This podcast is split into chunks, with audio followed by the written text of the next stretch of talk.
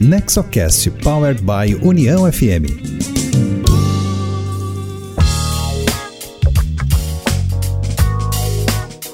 Olá, seja bem-vinda, seja bem-vindo. Esse é o Nexocast, o podcast sobre governança corporativa, inovação, empreendedorismo voltado ao desenvolvimento com foco nas famílias empresárias. Hoje trazendo como convidado especial Antônio Candir. O NexoCast é uma iniciativa do Nexo Governança Corporativa, tem produção da Rádio União e tem sempre um conteúdo da maior qualidade voltado às boas práticas empresariais. Você pode escutar o nosso podcast pelo site do Nexo, que é nexogc.com.br, pelo site da Rádio União, uniãofm.com.br e também pelos aplicativos de áudio como Spotify ou Deezer. Siga o NexoCast e receba em seu aplicativo cada novo episódio que entrar na rede. Você já sabe, o Nexo Governança Corporativa é uma associação criada por fundadores e sucessores de famílias empresárias para promover boas práticas de governança corporativa, formação pessoal e profissional de novas lideranças, empreendedorismo e inovação. A sede é em Novo Hamburgo, no Rio Grande do Sul. Eu sou Cristina Pacheco, diretora de comunicação do Nexo, e hoje o NexoCast recebe Antônio Candir, que esteve com os integrantes do Nexo em uma reunião mensal do grupo para falar sobre governança. Poucos conselheiros de empresas têm a experiência de Antônio Candir, que além de sua trajetória no governo como secretário e ministro de Estado, já atuou em 25 companhias e atualmente participa do conselho de empresas como Gol e Grupo Vibra. Nesse episódio do NexoCast, trazemos os conhecimentos que Candir compartilhou com o Nexo na reunião mensal de outubro de 2020, de uma forma apaixonada, empolgada e muito generosa. Vamos então ouvir o que Antônio Candir nos fala sobre governança. Esse é um assunto apaixonante, né? Vocês vão ter que me segurar, porque senão eu tendo a falar muito sobre isso. Mas eu, para tentar organizar um pouco a minha fala, eu vou dividir minha apresentação em quatro partes. Primeiro, eu vou tentar colocar para vocês por que, que eu acho que governança é muito importante para que serve uma governança.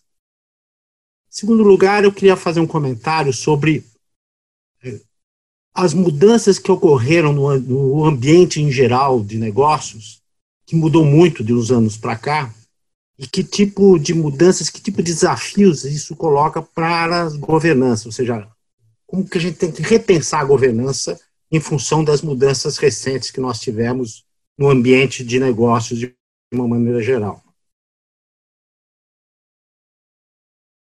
Terceira parte, era diante dessas mudanças, as sete diretrizes básicas que todo o processo de governança devia ter. Não digo que a totalidade das diretrizes que todo e qualquer processo de governança deve seguir, mas pelo menos as sete que eu considero mínimas do ponto de vista de uma boa governança nos tempos atuais.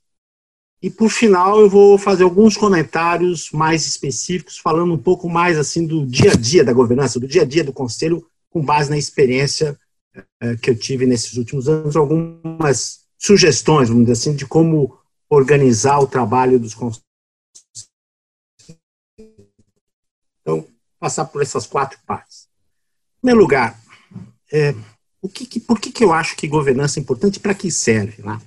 Eu costumo dizer que organizar uma empresa é como construir um barco. Né? Você tem lá o barco, você tem a equipe que vai, vai navegar. Quer dizer, eu associo muito a gestão e a governança com o processo de navegação. Você prepara o barco, prepara o time, define um pouco o rumo. Você coloca o barco no mar, a partir daí a história é outra. Você pensou uma série de coisas, mas na hora que você põe a empresa para funcionar, põe no mar, aí você tem uma coisa chamada vento. Vento, uma série de coisas você não governa.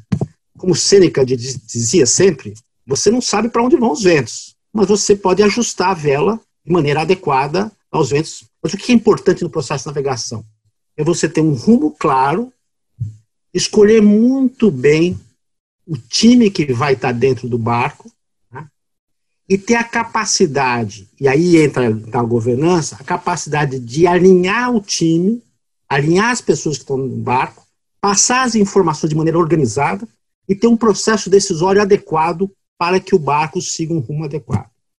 Então, isso, para mim, é o fundamental. Quer dizer, para mim, o, o, governança serve para alinhar as pessoas que estão dentro do barco e organizar o processo decisório da maneira mais inteligente possível. Tá? Então, isso, para mim, governança é isso. E eu quero já fazer um primeiro comentário rápido que é um pouco mais para a gestão do que para a governança, mas vai ser importante para eu falar mais à frente sobre governança. Eu falei aqui para vocês que num processo de navegação é importante você saber o seu rumo, né? e você ter um, um, um sistema de comunicação e alinhamento das pessoas e ajustar a direção, os processos na direção correta. Uma questão que é fundamental, e aqui eu já coloco um ponto que para mim é, é, a coisa mais importante, talvez, um dos maiores desafios do ponto de vista da governança, é sempre estar pensando qual é o time que está dentro do barco. Isso é a coisa mais importante que tem, é ter as pessoas certas no barco. É, eu acabei de ler recentemente um livro que eu até recomendo vocês lerem, um livro é, do criador da Netflix, um livro que saiu recentemente. E lá no livro, sobre essa questão de gente, como a questão de gente é muito importante. Tem uma frase lá que eu achei primorosa, que é a seguinte: ele fala assim, desempenho contagia. Eu achei essa frase espetacular.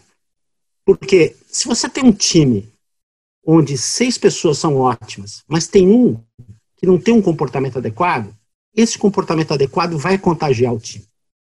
Vai, vai jogar o time para baixo. A mesma coisa acontece o contrário. Quer dizer, quando você tem um time bom e traz um cara ótimo, vai para cima. E numa navegação, o entendimento e a, a, a, a boa governança, o bom alinhamento, o bom processo decisório é prejudicado seriamente se você não tiver se você tiver uma pessoa que não é uma pessoa ideal. Então, eu vou voltar, volta e meia, eu vou falar sobre essa questão de pessoas, porque para mim isso é o número um. Você ter uma boa governança pressupõe ter boas pessoas. Na diretoria, na execução, no conselho, isso é absolutamente fundamental. Aliás, citando uma outra pessoa, o Jim Collins, que você certamente conhece, que é a pessoa que melhor pensou a perenidade de empresas muito bem sucedidas, ele fala sobre essa relação entre estratégia e pessoas. Ele falou assim: olha, o que vem antes, estratégia ou pessoas? Vem primeiro as pessoas. Se você não tiver o time correto, você não vai ter a estratégia adequada. A estratégia é quando você está num mundo onde os ventos você não controla, e você tem que estar se adaptando e tendo agilidade na adaptação, a adaptação e agilidade e a definição da estratégia vai ser tão melhor quanto melhor o time que você tiver dentro do barco. Eu vou Vai ser, eu vou, volta e meia nessa nossa conversa, eu vou falar sempre de gente, gente, gente, porque isso para mim é o, é o essencial. Bem, dito isso, e agora vai ficar mais claro por que eu vou falar de gente, o que está acontecendo no ambiente de negócio? Quer dizer, o que, que mudou? Quais são os desafios que nós estamos vivendo hoje? Se tem uma coisa que hoje é certa, é que hoje é um mundo com muitas mudanças. Quer dizer, você tem mudanças de natureza política, geopolítica, geracional, você tem mudança no processo de digitalização e assim por diante. Hoje, é, eu diria o seguinte: o que, que é essencial do ponto de vista de uma empresa? Com quem que ela se relaciona? Se relaciona pelo menos com quatro atores relevantes. Que é o consumidor, quem é o cliente dos seus produtos, tem relacionamento com o seu concorrente, tem relacionamento com o seu financiador, seu investidor, e tem um relacionamento com o seu colaborador. São quatro atores fundamentais do ponto de vista da vida de uma empresa: consumidor, concorrente. Falando básico, né? Concorrente, o financiador, o investidor e, e, e, o, e o colaborador. Esses quatro entes mudaram completamente seu comportamento de uns anos para cá. Vamos começar com o consumidor. O consumidor hoje tem, o teu cliente tem um comportamento hoje completamente diferente de anos atrás. Só para ir no extremo. Lá na época do, do Henry Ford, o Henry Ford fazia o carro preto e falava assim: ó, tá aqui o carro preto. Você quer consumir, consome. Não quero consumir, problema seu. Esse é o meu produto. Hoje, o cliente, o seu cliente, está toda hora sendo bombardeado por 200 mil ofertas. Eu diria mais, com essa, vamos assim, com o processo de digitalização das mídias sociais, Hoje há uma disputa extraordinária pelo tempo de atenção do seu cliente. Então, o seu cliente hoje tem um comportamento muito mais desafiador do que antes. Ou seja, o cliente hoje está o tempo todo submetido pela concorrência de várias informações dos seus concorrentes ou de concorrentes de outros produtos.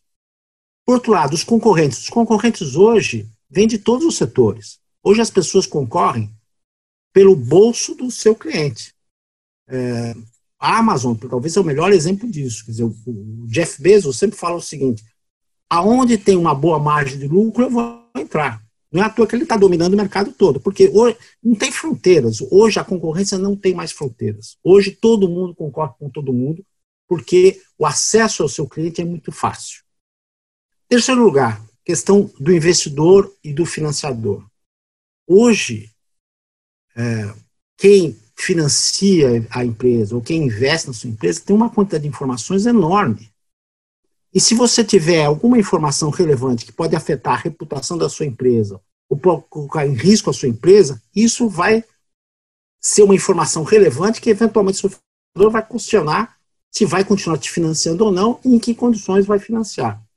A mesma coisa com relação ao investidor. Hoje, na verdade, é o seguinte: com a digitalização, a quantidade de informações hoje mudou o comportamento do consumidor, do concorrente, do investidor e também do seu colaborador.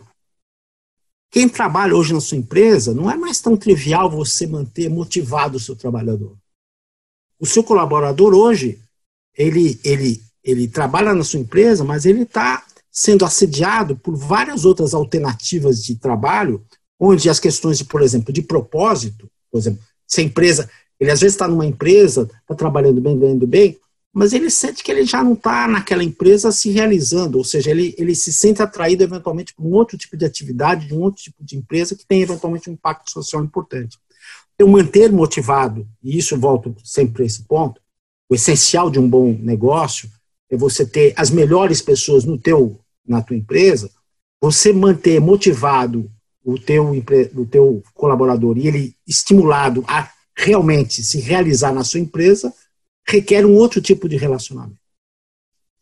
Então, eu diria para vocês, tentando sintetizar essas duas primeiras partes. Hoje, as empresas estão, pra, no seu processo de navegação, vamos dizer assim, estão submetidos a ventos de todas as ordens, muito mais intensos, que vêm em diversas direções, e você só vai sobreviver se você tiver uma enorme capacidade de adaptação e agilidade nisso. Então, esse é o ponto essencial do que eu quero conversar. A mensagem, se tem uma mensagem que eu quero deixar aqui para vocês, é a seguinte: hoje tudo muda, o seu cliente, o seu concorrente, o seu investidor financiador, o seu colaborador estão submetidos a uma série de pressões, estão desafiando, no bom sentido, o seu, o, o seu negócio. E se você não tiver a capacidade de entender rapidamente o que está acontecendo, estar antenado para todas essas mudanças, rapidamente entender o que são essas mudanças, organizar o processo decisório, se adaptar e, ou seja, adaptar a empresa e ter agilidade para aproveitar as oportunidades e enfrentar os desafios, você mais cedo ou mais tarde vai sucumbir ou vai perder muito de valor. E aqui eu entro, então, no essencial do que eu quero falar para vocês. Qual é o papel do conselho de administração das empresas? O papel dos conselhos hoje é justamente ser o catalisador do processo de adaptação e agilidade das empresas. Tentando simplificar, eu diria o seguinte: você tem três atores numa empresa. Você tem os acionistas, você tem o conselho e você tem o, quem está fazendo a gestão. A gestão está com desafios de curto prazo muito bem colocados para eles. Os acionistas estão preocupados com o seu portfólio. Quem tem que catalisar o processo de adaptação, quem tem que estar antenado e provocar a discussão, o alinhamento e a, e a ação para a agilidade, para adaptar a empresa, é o conselho. O conselho é que tem que estar realmente procurando vamos dizer, questionando, motivando os acionistas a pensarem, questionando a gestão para ter quais são as informações, o que está acontecendo de fato com o cliente. A gente está sabendo o que de fato está acontecendo com os clientes, a gente está sabendo de fato o que, que os nossos financiadores estão pensando da nossa empresa, a gente sabe de fato o que, que nossos colaboradores têm em relação à empresa. esse, essa capacidade de ter antena, questionar, perguntar e digerir essas informações, estimular as pessoas a fazerem o entendimento do que está acontecendo e ter agilidade de se ajustar, esse é o papel do conselho. Então, em resumo, eu diria o seguinte: o processo de, de, vamos dizer assim, de governança é um processo, então, de alinhamento, um processo de tomada de decisão, né? só que esse processo de alinhamento, tomada de decisão, está muito mais desafiado na situação atual, e o papel do conselho, o que, que é? É de ser o catalisador do processo de adaptação e agilidade das empresas. Dito isso, e eu aqui quero deixar para vocês bem claro qual é a minha visão. Os conselhos, eu vou comentar isso um pouco mais à frente, mas os conselhos, cada um tem o seu processo de governança. Não existe uma fórmula mágica, tipo, não existe uma fórmula única, como que os conselhos devem funcionar. Cada empresa é uma cultura, é uma situação, e tem que pensar, vamos dizer assim, os seus protocolos de governança, a sua forma de, de, de governar, né? sua forma, o processo decisório, o processo de, de informação, cada um só em algum, uh, cada um conforme as suas características. Mas eu diria para vocês que eu acho que muito mais importante do que ter regras rígidas é ter diretrizes claras. E eu diria que há, pelo menos, a minha sugestão para vocês é que vocês eh, como conselheiros nas empresas, os acionistas, conselheiros, mas enfim, quem tiver com a função de conselho, mesmo sendo acionista, esteja sempre se questionando se pelo menos está seguindo aquilo que eu vou listar aqui para vocês, sete diretrizes básicas de um processo adequado de atuação do conselho.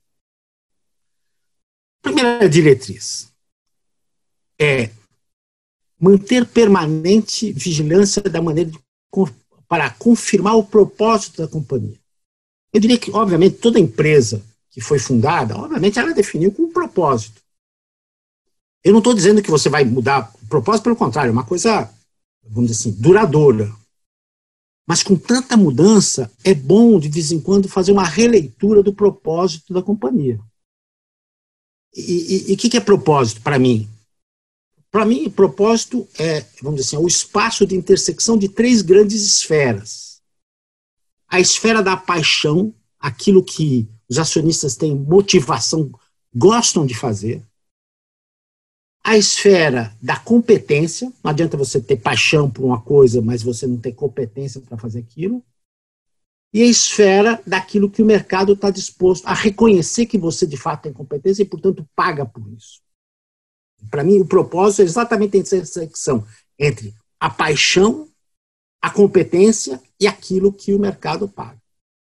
Então, eu acho que é saudável, pelo menos uma vez por ano, os acionistas se discutirem com o conselho, tipo, esse mesmo, está mudando tudo, é esse mesmo. De fato, o mercado ainda valoriza as nossas competências e nós estamos direcionados naquilo que a gente gosta. Né? É bom, é bom é, é salutar, eu diria, uma vez por ano, faz um exercício de realmente, qual é o meu propósito mesmo? É isso mesmo? Por que, que isso é fundamental? Porque a paixão dos acionistas, nesse dentro disso, a paixão atrai os bons talentos. Se você, se você, se a empresa, vamos dizer assim, está sintonizada numa linha onde não, não, não move, não, não, não, é uma coisa que motiva os acionistas, o pessoal trabalha na empresa, olha para o acionista e não vê o olho dele brilhar com aquele assunto, ele não vai ficar na empresa. E você vai acabar só atraindo talentos que estão pensando só ganhar o seu saláriozinho. O cara bom mesmo fica na empresa onde ele vê o acionista com o olho brilhando, que ele gosta daquilo lá. Por isso que é importante realmente repensar o propósito. Tipo assim, isso de fato é uma coisa que pô, motiva pra caramba o acionista. O acionista gosta disso tem competência, essa, essa organização tem competência para isso, o mercado reconhece, então tá legal, não tem propósito. Aí sim, o segundo ponto qual é? Vamos atualizar aquilo que eu chamo do trinômio da ambição, da capacidade e das estratégias. Para mim, deixa eu deixar para vocês claro que para mim o que é estratégia. Às vezes as pessoas definem o que é estratégia. Para mim, a estratégia é o processo de construção de capacidades que permite você atingir uma determinada ambição. É isso para mim. Por isso que eu falo trinômio. Então você fala assim, ah, eu quero fazer isso. Bem, tá bom, você quer fazer isso, você gosta disso. Qual é a tua ambição para os próximos 4, 5 anos? É aqui? Tá bom. Então essa é a tua ambição. Bem, mas a ambição não é só a ambição está aqui. Eu tenho as capacidades para atingir essa ambição? Bem, para construir essas capacidades eu preciso ter estratégia. A estratégia é o processo de construção das capacidades que te permitem essa ambição. Se você não visualizar estratégias que permitem uma determinada capacidade para essa ambição, rever a ambição. Então, por isso que é um trinômio. Você tem que. A, a, a boa estratégia, a estratégia que alinha uma ambição factível com um determinado tipo de capacidade. Você fala, não, mas eu quero ambicionar mais forte. Tá bom. Então, você vai ter que ter uma estratégia mais ampla, ter mais recursos, eventualmente, para criar as capacidades. Então, isso é estratégia. Estratégia é definir. É, é, é o processo de construção das capacidades para atingir uma determinada ambição. Então, isso, obviamente, dado o propósito, essa, esse trinômio ambição, capacidade e estratégia, você tem que estar tá sistematicamente revendo. Terceiro ponto, zelar pela integridade da companhia. E para zelar pela integridade da companhia, você tem que ter, é, vamos dizer assim, todo o processo de decisões precisa estar embasado em informações corretas, confiáveis e atualizadas. Esse é um papel fundamental do Conselho. O Conselho tem que cobrar, tem que questionar se as informações que a gestão está trazendo para ele são de fato confiáveis. Né? De fato, se você não tiver informações confiáveis, reais, isso mais cedo ou mais tarde vai gerar um problema para a empresa. Então, a integridade da empresa depende disso e também de conformidade, ou seja, de estar tá compliance, estar tá, tá seguindo as regras adequadamente. O quarto ponto, eu diria que é zelar pela resiliência da companhia, garantindo que a empresa esteja preparada para enfrentar situações conhecidas e desconhecidas. Pessoal, se tem uma coisa que eu sou obcecado com isso, quem me conhece sabe disso, é assim, a gente não sabe em que mundo a gente vive. Quem podia imaginar em janeiro que nós tivéssemos o Covid? Quantas empresas que não tinham caixa adequado sofreram nos quatro, cinco primeiros meses? Então, pessoal, caixa, caixa, caixa, pelo amor de Deus zelar, o conselho tem a obrigação de calibrar as, as ações da companhia de tal maneira a ter um caixa seguro. Se é seguro para corresponder à receita de um ano, seis meses, quatro meses, não sei. Isso é cada caso é um caso. Mas eu, por exemplo, em hipótese alguma, fico numa empresa onde você não tem um caixa pelo menos para garantir quatro ou cinco meses. Isso é o mínimo, mínimo, porque você não sabe o que vai acontecer. A pandemia, eu acho que se alguém, se as pessoas não aprenderem com 2020, esquece, entendeu? Você nunca, você não tem, você não tem controle sobre o que pode acontecer na vida. Então, condição número um, eu diria assim, você tem que ter um mapa de risco, mas o mapa de risco você tem ter, mas o que você precisa ter mesmo é o seguro. O seguro o que, que é? Ter um caixa mínimo muito bem definido e um acesso a crédito. Mas eu quero insistir, conversa com o banco, tem acesso, abre a porta. Mas na hora do vamos ver, conta só com você. Não fica, ah, não, eu tenho uma boa linha de crédito, aquele, o pessoal daquele banco ah, me adora. Mas esquece, é bom. Cultiva a relação com o banco. Mas tenha o seu caixa, seu caixa garantido. Isso é absolutamente fundamental. Segundo, quinto lugar, mantenha a empresa vibrante, garantindo que os seus membros estejam com curiosidade alta atentos a oportunidades e ágeis para aproveitar. Pessoal, eu falei agora para vocês que o caixa é fundamental. O caixa é fundamental para você não quebrar. Mas o que gera valor mesmo é uma coisa, uma palavrinha chamada curiosidade. A empresa onde os seus membros não tiverem curiosidade, não tiverem atentos, tipo assim, o que será que meu cliente hoje gosta? O que será que meu cliente pode gostar? Como é que eu posso surpreender o meu cliente? Então, esse é outro ponto fundamental.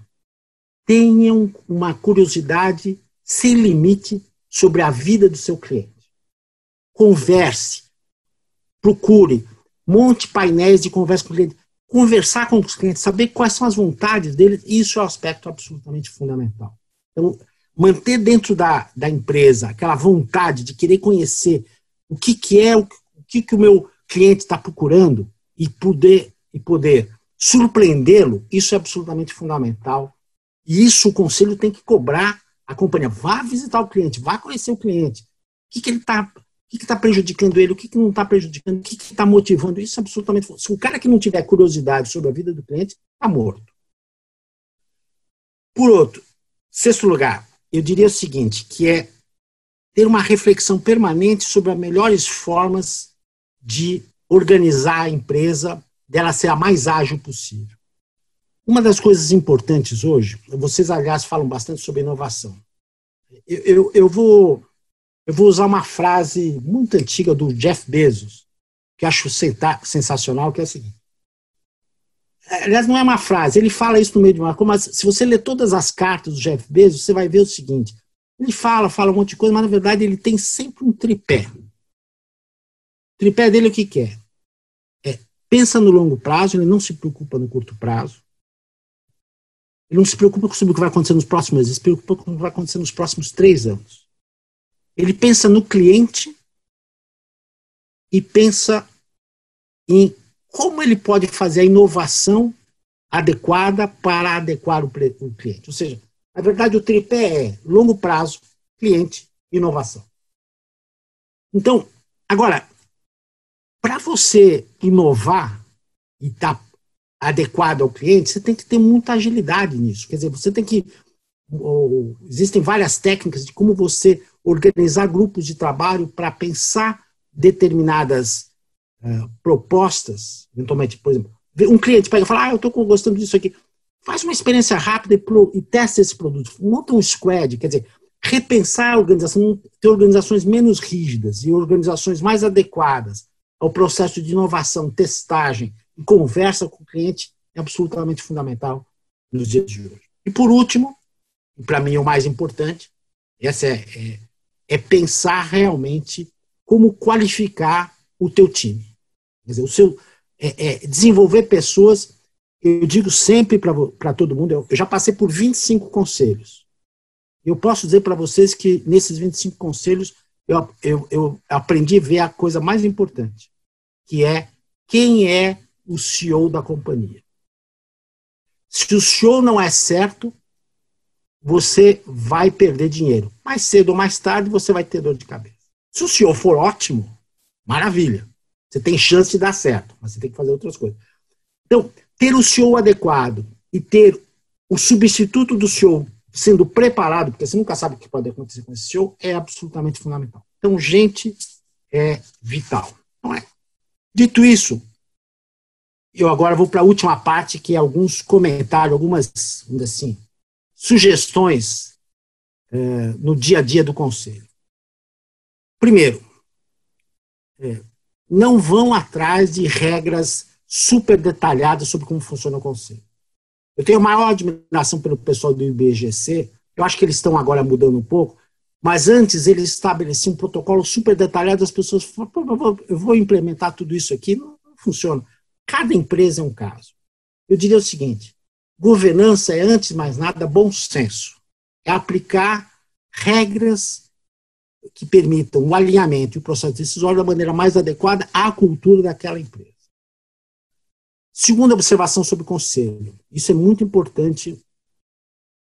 E aqui, e aqui eu quero fazer um comentário sobre questão de empresa familiar e acionista. É muito importante vocês terem a disciplina de uma hora está com o chapéu de acionista, outra hora está com o chapéu de conselho. No conselho, sobretudo se você tiver outros conselheiros que não são acionistas, o conselho é um órgão colegiado. Essa é a primeira coisa. Quer dizer, no conselho, como conselho, você tem que, vamos dizer assim, formar, discutir bastante. Não quer dizer que tem consenso absoluto, mas você tem que entender que que o conselho não é uma não é uma, um ator individualizado, ou seja, você atua no conselho como um colegiado, e num colegiado é, sobretudo, muito importante saber ouvir. Então, conselho, eu sempre procuro dizer assim: as pessoas ficam com muita ansiedade de falar suas ideias e esquecem de ouvir. Então, ouvir é fundamental num conselho para justamente estar aberto a diversas ideias e, com isso, ter a inteligência, a inteligência coletiva surgir isso e aí sim facilitar o entendimento de boas ideias, o surgimento de boas ideias para a orientação do conselho. Quarta observação que eu queria comentar com vocês, e isso eu tenho desenvolvido cada vez mais recentemente, eu cada vez acho mais importante o trabalho dos comitês nos conselhos. Isso é uma coisa que eu quero recomendar enfaticamente para vocês. Eu, eu, eu acho que por muito tempo a gente tinha os conselhos formando só reuniões do conselho e você tinha um problema que é juntar três coisas: abrangência, falar de vários temas, profundidade e tempo. Eu, eu brinco sempre assim: é impossível conciliar três coisas: ser abrangente, ser profundo e num tempo relativamente curto. Então, é importante reservar a discussão do conselho. Eu já vou fazer um, uma sugestão sobre como que eu acho que deve ser organizadas as pautas dos conselhos, mas fica muito melhor se, os conselhos, se as reuniões de conselho tiver a ajuda de um trabalho prévio feito pelos comitês. Porque nos comitês você pega determinados temas estuda profundamente. E aí você relata para o conselho. No conselho querer discutir tudo profundamente, você nunca vai conseguir. O conselho é o espaço da discussão das estratégias. Aí é que tem. O conselho tem que se concentrar na estratégia.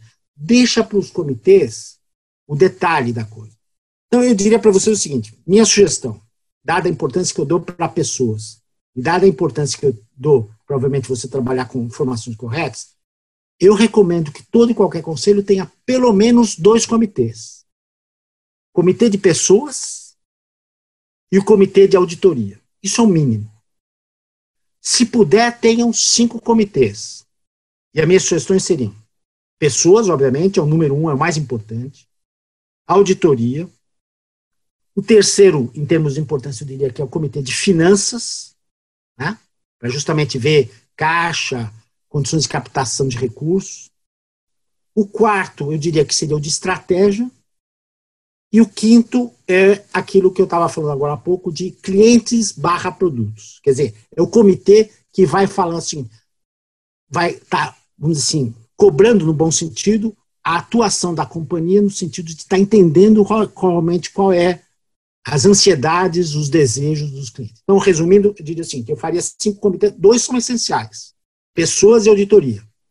Mas se tiver, eu acho que facilita o funcionamento do conselho, ter um comitê de estratégia, aquele comitê que vai estar preocupado no processo de revisão estratégica né, sendo feito periodicamente, comitê de finanças e comitê de clientes. E aí termino uma brevíssima sugestão sobre eu, se eu fosse organizar a pauta de um conselho, eu dividiria o conselho, a reunião do conselho, em quatro partes. Um sexto do tempo, um sexto, é quatro partes, mas é um sexto tempo, porque a última parte tem metade do, do tempo. Um sexto do tempo, conversa dos sócios e conselheiros. Primeiro, primeira conversa assim, o que, que os sócios estão preocupados, o que os conselheiros estão preocupados. Um sexto do tempo, o CEO apresentar as suas preocupações e poder debater com o conselho as preocupações e a visão e as últimas notícias do CEO. Depois eu gastaria um outro, um sexto do tempo para que os coordenadores dos comitês possam colocar para os demais conselheiros as últimas avaliações que os comitês fizeram. E gastaria metade do tempo do conselho para discutir um ou dois temas estratégicos. O que mais me angustiou sempre na história desses 20 e poucos conselhos é que todo, às vezes a gente pegava só deliberar coisas burocráticas e não discutia estratégia. E aí, de novo, eu vou falar do Jeff Bezos. O Jeff Bezos fala o seguinte: conselho não tem que pensar os próximos meses. Conselho tem que pensar os próximos três anos. Quem tem que pensar os próximos três meses é a gestão. Às vezes os conselhos, eu fico desesperado, porque os conselhos querem ser gestores.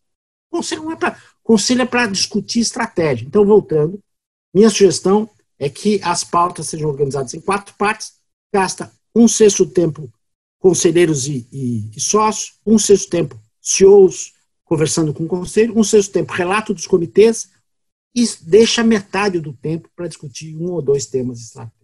Depois da explanação de Antônio Candir, alguns participantes dessa conversa, integrantes do Nexo, trazem perguntas ao nosso convidado.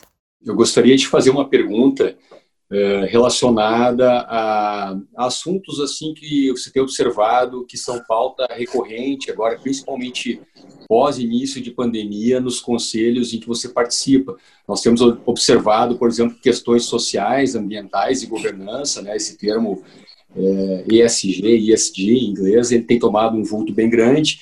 Então, queria ouvir um pouco teus comentários sobre isso e alguns outros temas é, que vêm aparecendo nas pautas dos conselhos. Ok. Não, eu te agradeço muito você ter feito essa provocação, Ronaldo. É, é, um, um, tema que eu não comentei, e esse aqui eu diria que está mais relacionado a empresas médias e grandes, mas também para algumas pequenas vale também, é, eu diria que hoje uma coisa fundamental é acelerar os processos de digitalização das empresas. Eu diria muita dificuldade. É, é, quer dizer, acho que a pandemia mudou o comportamento do consumidor em vários aspectos, e em particular a questão da digitalização. Tá? O pessoal brinca muito, assim, tem senhoras de 91, 92 anos que às vezes não compravam pelo celular e hoje tem a maior agilidade para comprar qualquer coisa pelo celular. Então, é, nós tivemos, alguém já falou isso e eu concordo perfeitamente, quer dizer, é, tem uma coisa que o pessoal fala assim, tem, tem coisas que às vezes demoram décadas, né? E com a pandemia, é, em, poucos, em poucas semanas, aquilo que demoraria décadas está acontecendo em poucos meses. E o comportamento do consumidor no que diz respeito à digitalização e a exigência no que, no que diz respeito à digitalização, a capacidade de você responder com qualidade eh, e bem, e dar, e dar informação, dar o track, por exemplo, você, o cara fez um pedido. Bom, onde está meu pedido? Ah, está aqui nesse lugar, tá, então você tem um track adequado. Então, eu diria o seguinte, a pandemia colocou um desafio para as empresas de se digitalizarem o mais rapidamente possível. Né? E felizmente tem hoje muitas empresas que ofertam alternativas, ferramentas de digitalização muito mais muito mais adequadas e adequadas, inclusive, ao tamanho de empresas. Então esse é um, um aspecto da pandemia. O outro, de fato, é essa questão do ISG. Quer dizer, hoje é, isso tem um pouco a ver com aquilo que eu comentei lá atrás sobre o comportamento até do teu colaborador da empresa. Né? A empresa que hoje tiver um comportamento não adequado do ponto de vista é, de governança, de respeito às, à diversidade, respeito ao ambiente, eu costumo dizer que existem dois níveis. Existe o cartão vermelho e existe aquilo que agrega ponto. Hoje, a empresa que tiver um descuido com relação a um descuido é, muito negativo no que diz respeito a um comportamento racista, por exemplo, ou um comportamento ambiental inadequado, é, isso provavelmente chega mais cedo ou mais tarde nas mídias sociais e isso afeta a reputação da sua empresa você pode ter, ter dificuldades de crédito e, sobretudo, mais importante, por que, que essa questão do ESG ficou importante? Porque se você tiver uma marca negativa, provavelmente aquele bom colaborador seu talvez não fique mais confortável na sua empresa. É, eu disse para vocês, é a minha obsessão, né? Quer dizer, você tem que ter um. Que, que, o que garante a sobrevida de uma empresa? É ter um caixa mínimo e o que garante o sucesso da empresa? É um time bom. Se você descuidar de comportamentos básicos em termos de ambientais, é, de governança, sociais, você pode eventualmente estar perdendo bons talentos. Então, eu concordo totalmente que essa é uma questão importante. Eu só aqui quero deixar para vocês bem claro para vocês um, um, pouco aqui e aqui eu provavelmente tenho uma divergência com relação a algumas pessoas que se entusiasmam muito com essa questão de SG. Eu diria o seguinte: para mim, as questões de ESG é um condicionante, não é um determinante. Isso é muito. Mas tem pessoas que colocam lucro, ESG, tudo no mesmo nível, como se se o objetivo da empresa fosse atender igualmente a, a, o lucro e a questão assim. Eu diria assim, ESG é fundamental, mas é um condicionante. Agora, o que vai perpetuar a tua empresa é a tua capacidade de geração de lucro. Então, o objetivo principal que vai atrair o acionista é a geração de lucro. Agora, você não pode se descuidar, é um condicionante, o ESG. Esse é um comentário. Eu vejo muita gente fazendo um pouco confusão, misturando tudo como tudo no mesmo nível. É, o capitalismo do stakeholder, como se todos fossem iguais. Eu diria assim, todos são importantes. Não é que são iguais, todos são importantes. Mas o que motiva a empresa é a geração de valor. Agora, você tem que entender a questão do ESG como restrições fundamentais. Onde você, se você, quanto mais você avançar nisso, obviamente, mais facilmente você atrai bons talentos, atrai bom capital, mas o que te motiva mesmo é a geração de lucro. Entendi. Oi. Oi, eu gostaria de fazer uma pergunta. Oi. Se a gente, se a gente pensar nas empresas que estão aí estruturando o seu primeiro conselho, ou pensando né, em, em, iniciar essa trajetória, que eu acho que é o caso de algumas aqui do grupo, uh, como conselheiro independente, experiente aí em, em, com passagem em vários conselhos, uh, se tu pudesse comentar um pouquinho sobre as vantagens né, dessas empresas desde logo no seu conselho já buscarem ter independentes compondo o conselho e também se pudesse comentar um pouquinho dos desafios do conselheiro independente em um primeiro conselho de uma empresa familiar. Perfeito. Olha, é, duas observações. Primeiro, eu acho bom para aqueles que eventualmente ainda têm muitas dúvidas sobre montar um conselho ou não, um bom caminho é criar um conselho consultivo. Passar um ano, eventualmente dois anos, com um conselho consultivo, para daí então, é, vamos dizer assim, eventualmente transformar isso em conselho de administração. Primeiro ponto. Segundo ponto, mesmo no conselho consultivo, eu acho que um conselheiro independente ajuda muito. Ajuda muito por quê? Porque é, a, a importância de o conselho funcionar como conselho, porque se você só tem conselheiros vinculados à empresa, comportamento passa a ser muito mais de uma relação acionista direto na gestão, em vez de ter o comportamento daquilo que eu chamo de um colegiado que vai estar tá pensando, provocando, no bom sentido, uh, os acionistas de um lado e os gestores de outro. Então, o conselheiro independente, eu acho que ele tem um papel fundamental, que é pensar a partir da lógica do conselho.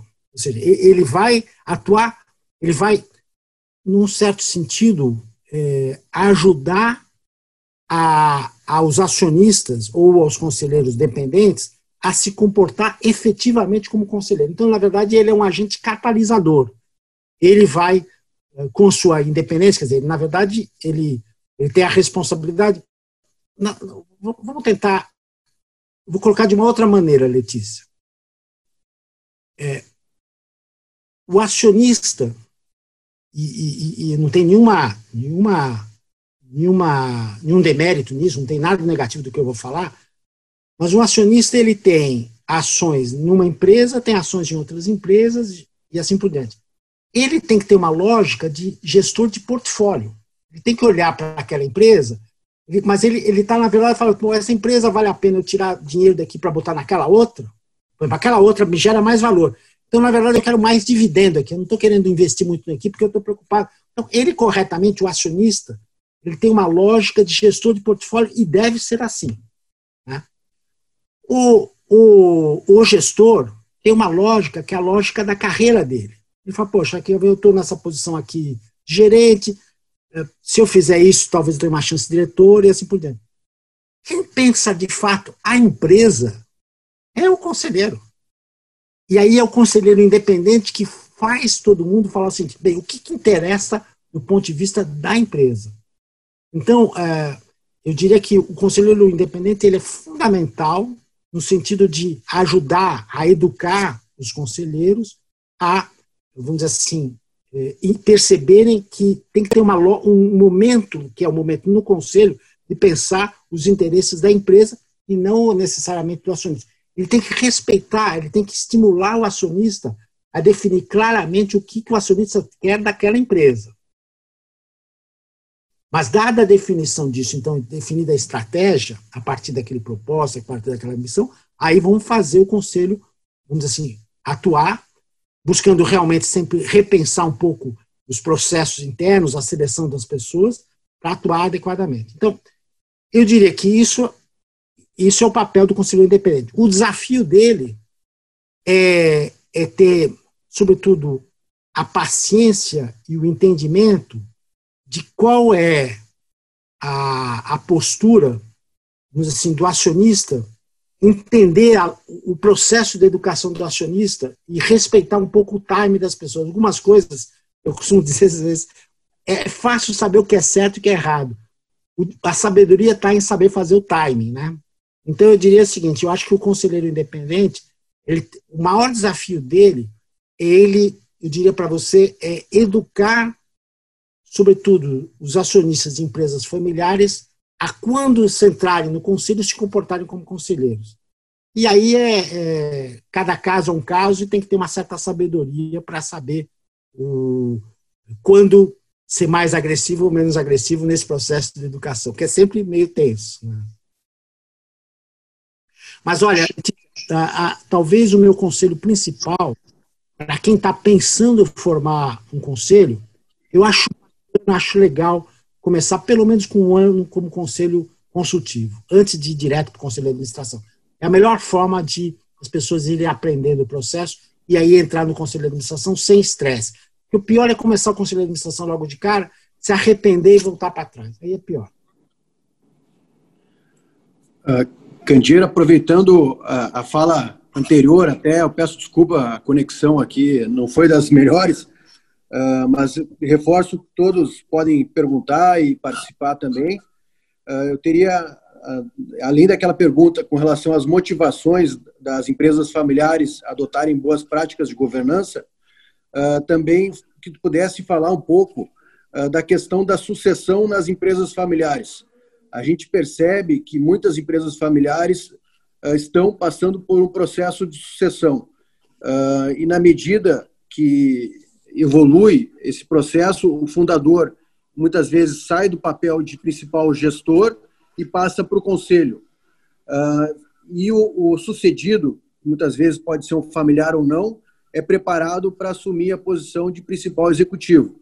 Uh, como é que, na sua visão, o conselho pode apoiar esse processo de sucessão e ser também um, incentivador dessas boas práticas aí em relação ao planejamento da sucessão? Perfeito. Ótima pergunta. Eu, eu acho que vamos separar um pouco as duas coisas. Uma coisa é o conselho da família, né? e outra coisa o conselho de administração. Né? Falando de sucessão no conselho de administração, eu acho que é, o ideal é que o conselho de administração, os conselheiros, e aí certamente o papel dos conselheiros independentes ajuda muito, é deixar claro que uma coisa é acionista, outra coisa é conselho e gestão. Então, o, o conselho de administração tem que ser absolutamente rigoroso. Eu, eu comentei isso no, no, começo da minha fala sobre a questão do, do da fala do, do, do, do, fundador da Netflix, dizendo assim: desempenho contagia. Né? Então, se você colocar o CEO de uma companhia, uma pessoa que fica lá porque, na verdade, é, é membro da família, eu quero dizer para vocês com muita clareza o seguinte: eu acho excelente quando tem um membro da família como CEO, desde que ele seja realmente o melhor CEO para aquela companhia. Eu acho que até é melhor, porque o alinhamento fica mais fácil entre acionista, conselho e gestão. Eu, eu, eu acho assim, se tem uma coisa que eu recomendaria às famílias, é de fato investir na preparação das pessoas da família como acionistas, na preparação da família como gestores. Né? O fundamental é saber se comportar como acionista, porque o que importa um membro de uma família é o melhor, maior valor possível do seu patrimônio. o, o ideal para uma família é que o patrimônio seja valorizado e para que o valor o patrimônio seja valorizado, o ideal é que a empresa tenha um alto valor possa pagar bons dividendos. Mas para ter um alto valor e pagar bons dividendos, tem que ser um excelente gestor. O, papel do conselho, e aí certamente o conselho independente, com a ajuda do comitê de pessoas, é educar os demais conselheiros e os acionistas de que se tem uma decisão onde a questão da qualidade é fundamental, é a escolha do CEO. Eu digo para vocês com muita clareza, passando por 25 empresas, aonde eu, me, entre aspas, fiquei triste por não ter tido um desempenho bom como conselheiro, onde é, foi onde por algum tempo eu tive que aceitar não ter o CEO ideal. É, felizmente, de todas essas 25 empresas, eu tive só uma empresa onde ela não foi bem sucedida, uma empresa. E foi exatamente onde, por alguma razão, a gente não conseguiu trocar o CEO quando a gente percebeu que ele é o ideal. Então, eu diria para você o seguinte: se eu posso deixar uma mensagem aqui, uma mensagem para as famílias, é assim: sejam obsessivas na determinação para os seus conselheiros, os conselheiros das empresas, para que eles garantam a, a seleção do melhor CEO possível e do processo de sucessão desse CEO. Se tem uma coisa que vocês não podem fazer, hipótese alguma, é ter um CEO que não seja o melhor possível. Eu digo sempre, o CEO melhor um CEO ruim é certeza que mais cedo ou mais tarde sua empresa vai perder valor. A questão de certeza. Pode até não quebrar, mas vai perder muito valor. Se você tiver o CEO bom, você tem chance de ter sucesso. Então, é, essa mensagem, eu diria, fundamental para as famílias. Assim, separem muito, eduquem os membros da família para serem bons acionistas, o que é ser um bom acionista? É ter uma cobrança sobre o conselho para que a empresa seja gerada, gerida da melhor forma possível. E para uma empresa ser gerida da melhor forma possível, o conselho tem que garantir que na, na posição de CEO esteja a pessoa mais qualificada, sendo da família ou não. Sendo da família, melhor ainda. É melhor o alinhamento. Se não puder ser da família, seja alguém que for da fora da família.